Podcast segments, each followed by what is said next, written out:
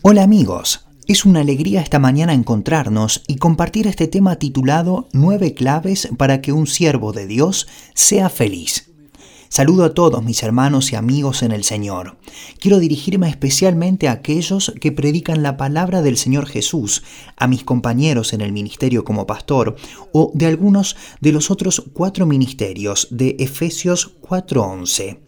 Creemos y estamos convencidos de que todos los días el Espíritu del Señor nos habla, nos anima y nos muestra el camino en el servicio de Dios, y que habla a nuestros corazones y que nos desafía. Pero es muy importante detenerse y examinarse a sí mismo.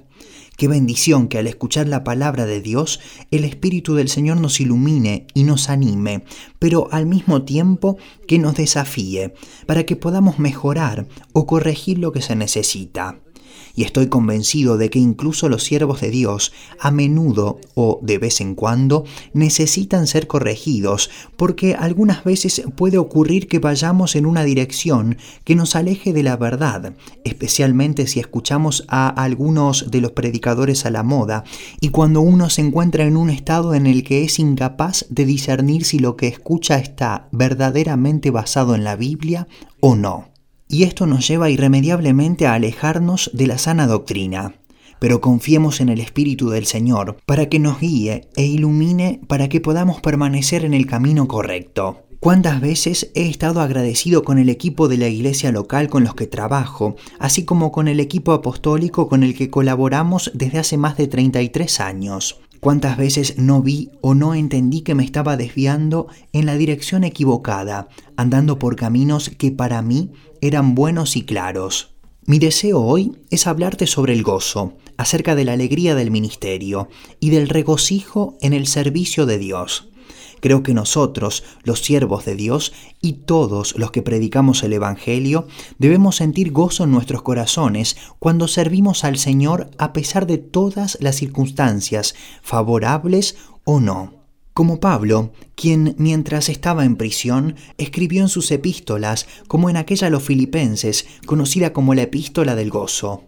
Sin embargo, está en prisión, seguramente en Roma, custodiado por soldados romanos, y escribe a la iglesia de Felipe, cuyo fundamento puso con sus colaboradores, Timoteo, Silas y Lucas, siguiendo una visión recibida en Troas, que aparece en Hechos capítulo 16 versos del 9 al 40, durante su segundo viaje misionero. Vemos que a través de sus circunstancias humanamente desfavorables, Pablo ve esta prueba como una bendición. Por mi parte, recuerdo que hace unos años salí con mi motocicleta para una cita postoperatoria para conocer al cirujano que me había operado y que me había dicho que podía seguir mi vida sin preocupaciones por otros 20 años. Y recuerdo que me fui contento en mi moto. Estaba feliz porque le había hablado a este hombre de lo que Dios hizo en mi vida y también me había alegrado el hecho de haber recibido aquel diagnóstico. Pero cuando quise tomar la carretera de circunvalación de París, pasé por una ruta paralela y este camino se terminó con una acera de 15 centímetros de alto. Como yo venía a gran velocidad, el vehículo voló y pensé que partiría con el Señor. Algunos metros más adelante, aterricé de repente en la carretera. Unos 20 metros más adelante, caí de repente en la ruta asfaltada y sobre todo con mi pie, que quedó debajo de los 250 kilogramos de mi motocicleta, después de ser arrastrado por varias decenas de metros, y mientras intentaba en vano levantarme, mientras sentía un dolor horrible en mi pie derecho y algunas heridas en mi cuerpo e incluso en mi cara pero afortunadamente un motociclista vino en mi ayuda para levantar la motocicleta. Cuando llegué a casa, de la mejor manera que pude, con el pie dañado, mi esposa vio de inmediato que tenía varios problemas. Pero yo, pensando que todo estaría bien, me puse a ordenar y me quedé dos días solo en casa. Lamentablemente en esos días mi pie se había hinchado mucho y ya no podía ponerme los zapatos. Entonces decidí ir a la sala de emergencias de la clínica y como ya no podía caminar, tomé mi moto y estacioné frente a la sala de emergencias del hospital y llamé a una enfermera que me envió una silla de ruedas y llegó a la conclusión de que el pie estaba quebrado en varios lugares y así estuve tres meses sin poder moverme, postrado en la cama de mi casa. Y allí clamé al Señor y Él me respondió, te doy tres meses para hacer lo que nunca has podido hacer, que es escribir tus 365 cuentos en libros. Y me puse a escribir estas historias que son de aliento y de bendición para miles de personas. Dios cambió todo para su gloria. Pero lamentablemente hoy podemos ver a muchos pastores que están desanimados y atrapados en una religión, siguiendo las mismas rutinas, y ven que las cosas no avanzan, que la iglesia va en cámara lenta y que hay muy pocos frutos que están surgiendo. Y por eso algunos siervos de Dios se desaniman y pierden el gozo. Incluso conozco servidores del Señor que me dicen que ya no tienen ningún deseo de servir al Señor y de predicar el Evangelio. Pero ¿qué pudo haber pasado en el corazón de estos hombres que fueron llamados al servicio de Dios para pensar así? ¿Qué está pasando dentro de ellos? ¿Cuál es el sentimiento que les invade y que les hace no querer ya ocuparse de la obra de Dios? ¿Y la iglesia local? ¿Dónde está? Por esta razón, algunos de ellos están deprimidos y otros pastores se dan por vencidos y no siguen su camino, simplemente dejan de perseverar. Y esto porque a menudo dejan de ver los frutos o porque las cosas ocurren de una manera rutinaria y porque la iglesia se encuentra funcionando como en cámara lenta. Esto trae muchas frustraciones, preguntas y termina robando el gozo del servicio de Dios. Esto no es normal. Aunque servir al Señor no siempre es fácil, dentro de nosotros algo debe animarnos a hacerlo con alegría. La pregunta que se puede hacer es, ¿qué es lo que está detrás de ese gozo de servir al Señor? Bueno, tengo nueve puntos que quiero compartirte. Lo primero es el gozo de la salvación en Cristo. Es la paz interior y el placer que sentimos y que viene directamente de Dios Padre, de su Hijo y del Espíritu Santo.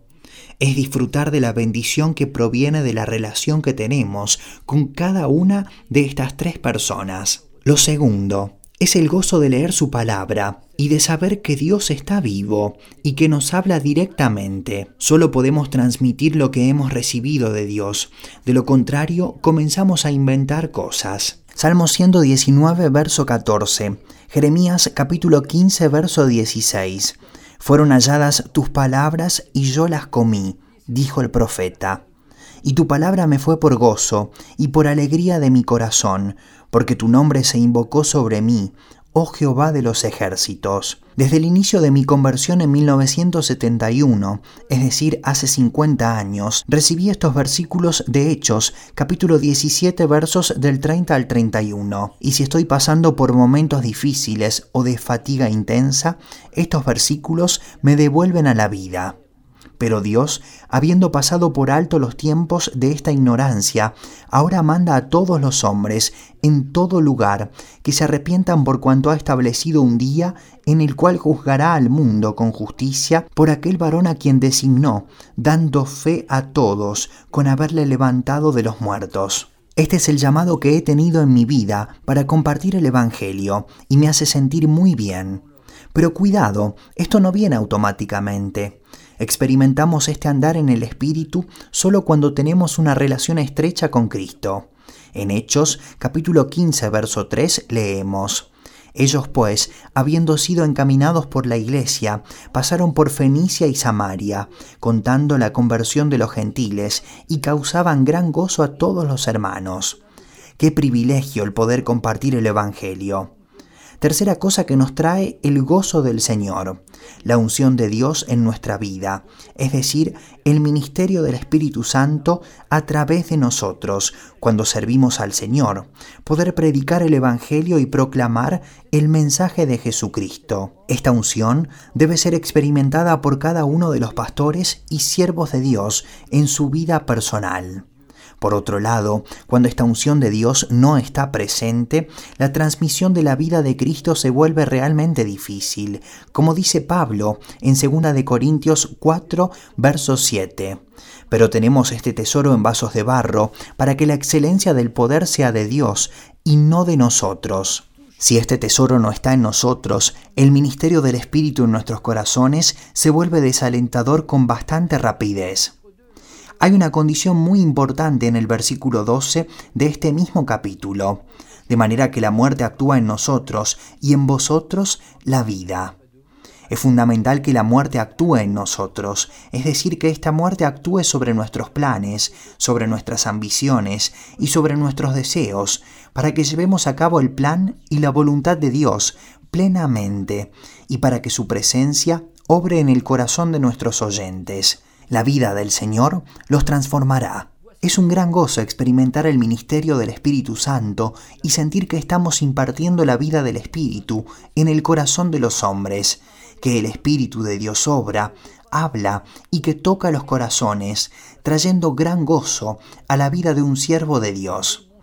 En 1 Corintios capítulo 2 versos del 2 al 5 podemos leer lo que dijo Pablo pues me propuse no saber entre vosotros cosa alguna, sino a Jesucristo y a este crucificado. Y estuve entre vosotros con debilidad y mucho temor y temblor. Y ni mi palabra ni mi predicación fue con cosas persuasivas de humana sabiduría, sino con demostración del Espíritu y de poder, para que vuestra fe no esté fundada en la sabiduría de los hombres, sino en el poder de Dios. Aleluya. Esa es la seguridad que tenía Pablo en el ministerio, de transmitir la vida del Señor.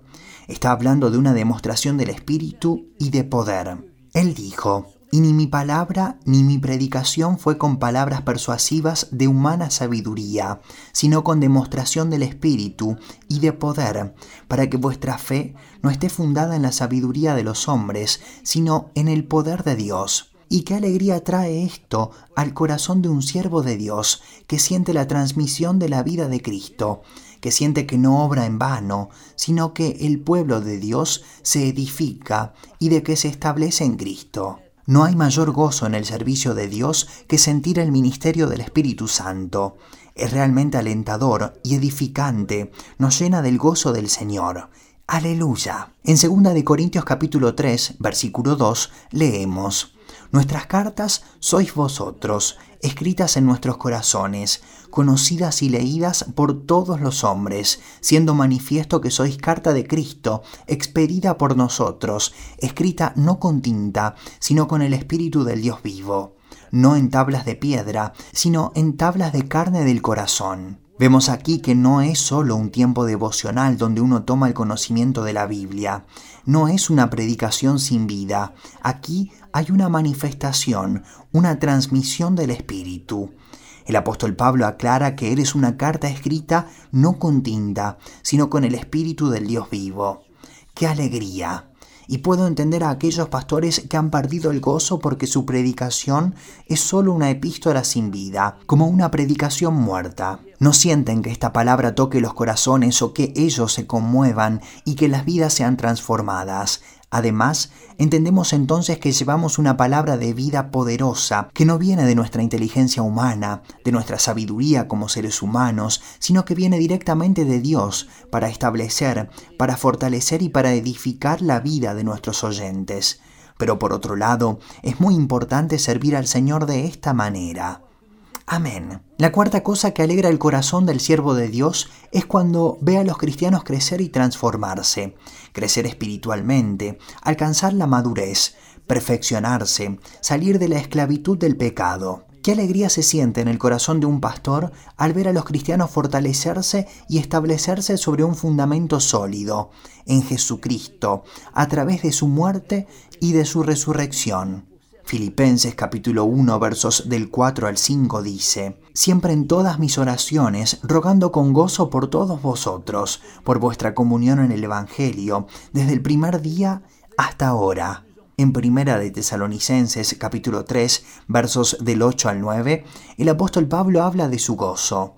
Leemos, porque ahora vivimos si vosotros estáis firmes en el Señor. Por lo cual, ¿qué acción de gracias podemos dar a Dios por vosotros, por todo el gozo con que nos gozamos a causa de vosotros delante de nuestro Dios?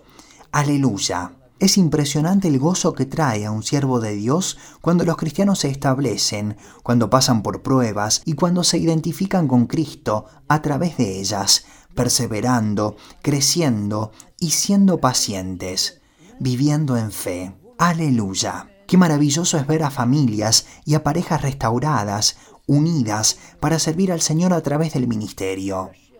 Y el buen pastor, que cuida de su rebaño, se alegra de ver las ovejas que el Señor le ha confiado, creciendo, volviéndose cada vez más fuertes, superándose a sí mismas y alcanzando la victoria luego de sus luchas y fracasos. Qué alegría nos produce escuchar los testimonios de cristianos que han sido conmovidos, transformados y cambiados. Tienen un testimonio que glorifica a Dios. Amén. Qué gozo en el corazón de un siervo de Dios al ver al pueblo del Señor caminar en victoria y crecer, entendiendo las cosas del Espíritu.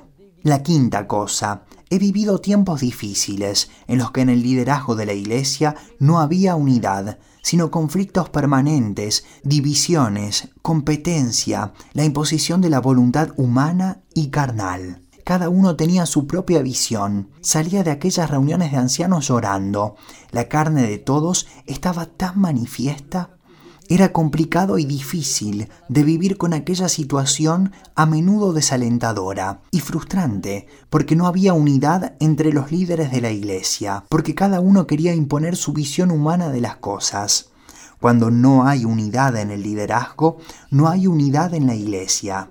Se pueden encontrar muchas justificaciones, pero la conclusión es que la Iglesia nunca puede caminar en unidad y en amor si el equipo que está a la cabeza no está unido. He visto tantas iglesias que comenzaron obrando con el Espíritu y lo terminaron haciendo a través de la carne. Podría hacer listas interminables de congregaciones que han desaparecido, a pesar de haber estado colmadas de personas, con finanzas, con edificios, pero con el orgullo de un hombre, a menudo el pastor, provocando la ruina de toda la obra. Pero por el contrario, qué alegría lleva en su corazón un siervo de Dios al sentir la unidad con quienes trabajan con él, con los líderes y por supuesto en la iglesia, cuando el pueblo de Dios está unido, cuando el pueblo del Señor camina en amor, cuando se dan la mano y cuando se animan unos a otros en unidad, en un mismo espíritu, donde cada uno ocupa su lugar sirviendo al Señor con mansedumbre. Leamos Filipenses capítulo 2 versos del 1 al 2. Por tanto, si hay alguna consolación en Cristo, si algún consuelo de amor, si alguna comunión del Espíritu, si algún afecto entrañable, si alguna misericordia, completad mi gozo, sintiendo lo mismo, teniendo el mismo amor, unánimes, sintiendo una misma cosa, cuando hay unidad de alma y espíritu. Aleluya. Cuando el pueblo de Dios camina unido en un solo corazón, en el mismo espíritu, con la misma alma. Qué cosa tan extraordinaria. Pablo también dice que si hay alguna consolación en Cristo, si algún consuelo de amor, si alguna comunión del espíritu, si algún afecto entrañable, si alguna misericordia, completad mi gozo, sintiendo lo mismo, teniendo el mismo amor, unánimes, sintiendo una misma cosa. La unidad está en el amor, la unidad de corazón y de mente. ¿Por qué es este el gozo de un siervo de Dios? Porque no habrá trabajado en vano. Aleluya. En el libro de los Hechos de los Apóstoles, en el capítulo 4, verso 32, había una multitud de nuevos conversos y, a través del ministerio de los apóstoles en la iglesia primitiva, la unidad estaba tangiblemente presente entre ellos. En el versículo 32 leemos, y la multitud de los que habían creído era de un corazón y un alma, y ninguno decía ser suyo propio nada de lo que poseía, sino que tenían todas las cosas en común. No se decía que lo que tenían les pertenecía, sino que todo era común entre ellos. Esta es la verdadera unidad, pero solo puede ser real y verdadera a través del verdadero mensaje del Evangelio, es decir, el mensaje de la predicación de la cruz de Cristo, que lleva al cristiano a perder la vida y a considerar a su hermano y hermana como superiores a él mismo. Pero veamos en el libro de los Hechos capítulo 13 verso 2. Había en la iglesia de Antioquía varios siervos de Dios que estaban en ayuno y en oración. Y el Espíritu Santo les dijo, Apartadme a Bernabé y a Saulo para la obra a que los he llamado. La unidad estaba ahí, entre ellos. El Espíritu Santo hablaba y comunicaba, y eso es lo que queremos vivir. Es algo que produce gozo en el corazón de un siervo de Dios, cuando los responsables están unidos y cuando tienen un solo corazón, mientras practican el arrepentimiento y la humildad. Todo esto es producto del mensaje de la predicación de la cruz de Cristo. Cuando los siervos de Dios toman sus cruces, dejan de lado sus intereses, se humillan, se arrepienten, perdonan, tienen el valor de tomar esa cruz y de negarse a sí mismos. De aquí es de donde viene la unidad. Tremendo. Lamentablemente, hoy en día hay muchos problemas, divisiones que provocan inestabilidad en la iglesia, incluso dentro de las asociaciones de iglesias. Los pastores son miembros de una misma denominación, pero en medio de ella hay conflictos de intereses, celos que provocan inestabilidad, pero como somos miembros de la misma asociación, muchas veces estamos ahí, no nos cuestionamos algunas cosas y seguimos hasta que un grave conflicto hace explotar todo. Es un tema que da tristeza y que desanima, lo más triste es el hecho de perder esa alegría extraordinaria del corazón al trabajar unidos como cuerpo en el servicio al Señor. De ahí la importancia de permanecer en unidad en el equipo directivo. La sexta cosa que alegra los corazones de los siervos de Dios es ver el poder del Evangelio obrando en los corazones. En Primera de Tesalonicenses capítulo 2 verso 13, Pablo dice, por lo cual también nosotros sin cesar damos gracias a Dios de que cuando recibisteis la palabra de Dios que oísteis de nosotros, la recibisteis no como palabra de hombres, sino según es en verdad, la palabra de Dios, la cual actúa en vosotros, los creyentes. En otras palabras, has recibido la palabra de Dios, el Evangelio, no como palabra de un hombre, sino como lo que realmente es trabajando en su vida, ejerciendo un poder sobrenatural en aquellos que se adhieren al mensaje del Evangelio. Aquí vemos el poder del Evangelio, el gozo que se siente en el corazón de un siervo de Dios al ver el poder del Evangelio obrando en los corazones de los cristianos. Es extraordinario. En 1 Corintios capítulo 2, versos del 4 al 5, dice, y ni mi palabra, ni mi predicación fue con palabras persuasivas de humana sabiduría, sino con demostración del Espíritu y de poder, para que vuestra fe no esté fundada en la sabiduría de los hombres, sino en el poder de Dios. Primera de Tesalonicenses capítulo 1 verso 6. Y vosotros vinisteis a ser imitadores de nosotros y del Señor, recibiendo la palabra en medio de gran tribulación con gozo del Espíritu Santo, de tal manera que habéis sido ejemplo a todos los de Macedonia y de Acaya que han creído. Qué gozo ver el poder del Evangelio, poder ser testigos del poder del verdadero Evangelio, obrando en los corazones de los cristianos ver cómo llena los corazones y cómo transforma vidas. El cambio es profundo, como nos dice la palabra de Dios en Hebreos capítulo 4, verso 12. La palabra de Dios es viva y eficaz, y más cortante que toda espada de dos filos. Cuando vemos que el Evangelio entra en lo más profundo de los corazones y que lleva al cristiano al arrepentimiento para llevarlo a una convicción extraordinaria, qué alegría hay en nuestro corazón. Gloria al Señor.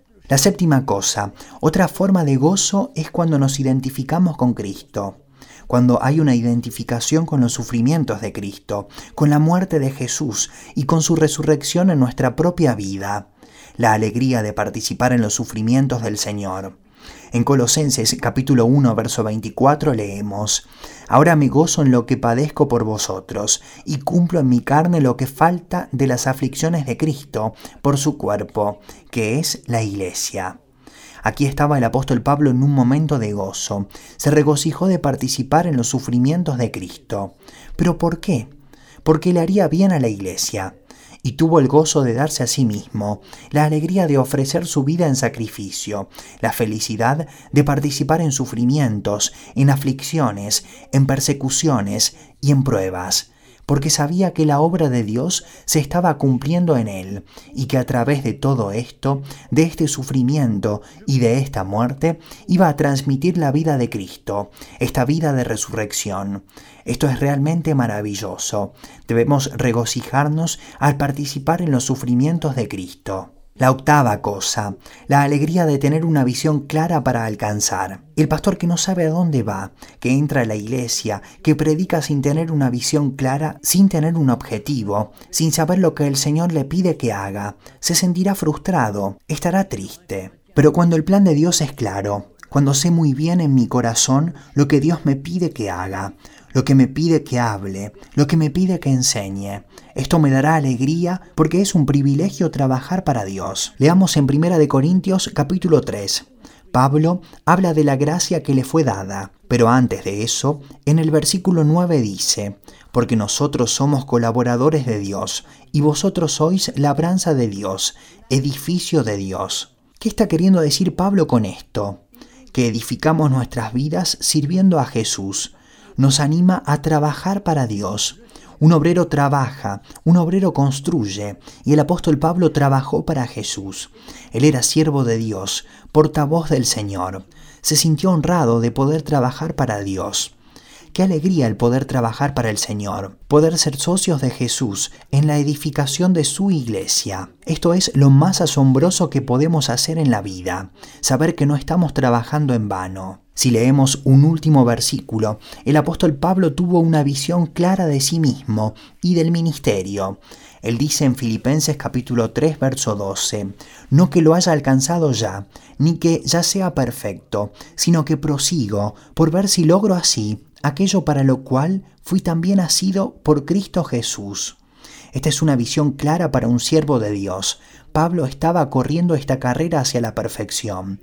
Quería ganar el premio la vocación celestial en Jesucristo. Tenía por un lado una visión clara de su vida y por otro lado una visión clara para el pueblo de Dios, para la iglesia, trabajando con el Señor para edificar al pueblo de Dios. Primera de Corintios capítulo 3 verso 9 dice, porque nosotros somos colaboradores de Dios y vosotros sois labranza de Dios, edificio de Dios. Esto es lo que debe arder en el corazón del siervo de Dios, el gozo de trabajar con el Señor para transformar vidas, agregando ladrillo por ladrillo para la construcción de este edificio. De lo contrario, lo estaríamos haciendo en vano. Y lo noveno, lo que podría haber puesto primero, el gozo y la esperanza que siguen al arrepentimiento. A todos nos pasa que algunas veces perdemos la vida del Espíritu y que vamos por caminos confusos, pero el Señor está ahí y cuida de sus siervos y de sus hijos. Entonces perdemos la paz y nos damos cuenta de que estamos en un camino equivocado, en lugar de seguir la guía del Espíritu Santo. Basta entonces detenernos y reconocer nuestro error ante el Señor y humillarnos ante Él. Porque la palabra de Dios nos dice en 1 de Juan capítulo 1 verso 9 que si confesamos nuestros pecados, Él es fiel y justo para perdonar nuestros pecados y limpiarnos de toda maldad. Mis hermanos y hermanas, me gustaría decirles personalmente que tan pronto como me arrepiento, encuentro el gozo del Señor, encuentro fe, esperanza y todo se vuelve posible. No dudemos en detenernos y en arrepentirnos y el Señor tendrá misericordia de nosotros. Hermanos míos, los animo, pero ¿por qué? Porque muchos han perdido la visión, la alegría, la fe y porque están desanimados. Volvamos a lo básico, tomemos nuestra cruz y sigamos al Señor. Permitamos que el Espíritu de Dios obre en nuestros corazones y entenderemos su visión, su plan, el ministerio y el gozo de servir a Dios. Que el Señor los bendiga y que se animen a redescubrir esta alegría y que la gracia del Señor esté con ustedes. Mis hermanos y hermanas, este es el último video que publicaré antes de la conferencia de CTMI en las Islas Mauricio. Este evento es una conferencia especial para siervos de Dios y para pastores. Cualquiera que tenga uno de los cinco ministerios puede registrarse. Es gratis. Solo siga el enlace de internet que puse en la descripción y también en el pequeño video que ya has visto, pero que mostraré de nuevo para aquellos que no tuvieron la oportunidad de verlo. Nos volveremos a encontrar el 6 y 7 de mayo para asistir a esta conferencia que se desarrollará por internet. Que el Señor lo bendiga. Estoy seguro de que esta conferencia le traerá mucho y que será especialmente bendecido y que Dios le dará una nueva visión de su ministerio y del llamado que Él estableció para su vida. Hasta pronto entonces y que el Señor lo bendiga. La iglesia no es una cultura o una marca. No es un negocio ni un club social no está dividida, no es negra o blanca, no es política, no es un concierto. O un espectáculo. La iglesia no sigue al mundo, no hace compromisos. Y está fundada en la verdad, donde las vidas son cambiadas y los pecadores hechos libres, los cristianos pueden crecer y las familias fortalecerse donde los líderes son unidos y sinceros, y listos para poner sus vidas al favor de otros. Dios está reuniendo líderes para edificar su iglesia a su manera para tal tiempo como este. No te lo pierdas. Únete a miles de pastores para Build, conferencia virtual internacional de líderes, durante el 6 y 7 de mayo de 2021. Inscríbete ahora de manera gratuita en www.buildrayaconference.com.